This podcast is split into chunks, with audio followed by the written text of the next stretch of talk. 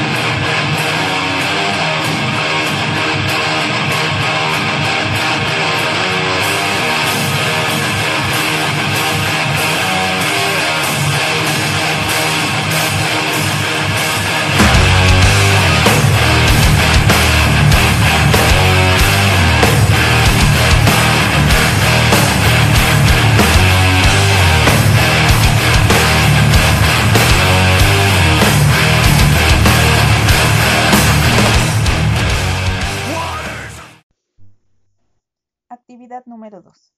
Observa el video reconociendo emociones y anota en la hoja o en el cuaderno cómo crees que se sintió el personaje en cada una de las escenas. Continuamos con la actividad. Ahora que has escuchado y observado con mucha atención los videos, deberás responder las siguientes preguntas en un audio. Número 1. ¿Qué es una emoción? 2. ¿Cómo nos damos cuenta cuando tenemos alguna emoción? 3. ¿Se puede ver en la cara? 4. ¿Las emociones también se sienten en el cuerpo? 5. ¿Cómo y en dónde se sienten? Para tener mucho más clara esta pregunta, vamos a realizar la siguiente actividad.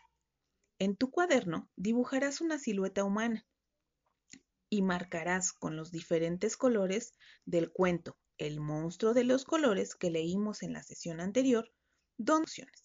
Para que te quede mucho más claro, te enviaré una imagen para que veas el ejemplo. Ahora que has terminado tu dibujo, reflexionemos. Muchas veces las emociones como el enojo, la tristeza o el miedo nos sacan de balance. Seguro te ha pasado. A veces estas emociones hacen que hagamos cosas que pueden empeorar la situación o lastimar a los demás, como por ejemplo, a veces cuando estamos muy enojados, podemos gritarle a nuestros papás, romper nuestras cosas o hasta golpear a nuestros hermanitos. Todos hemos pasado por alguna de esas situaciones y es normal, pero debemos aprender a que esto no suceda porque no es una forma en la que podemos solucionar las dificultades a las que nos enfrentamos. Para poder manejar mejor estas situaciones, tenemos algunas técnicas que puedes aprender para poder estar más tranquilo en una situación como la que ya te mencioné antes. A estas técnicas se les llaman primeros auxilios. Y en esta sesión aprenderemos dos de estas técnicas. La número uno se llama respiración de la llave de agua. La puedes realizar sentado o de pie. Deberás estirar tus brazos al frente.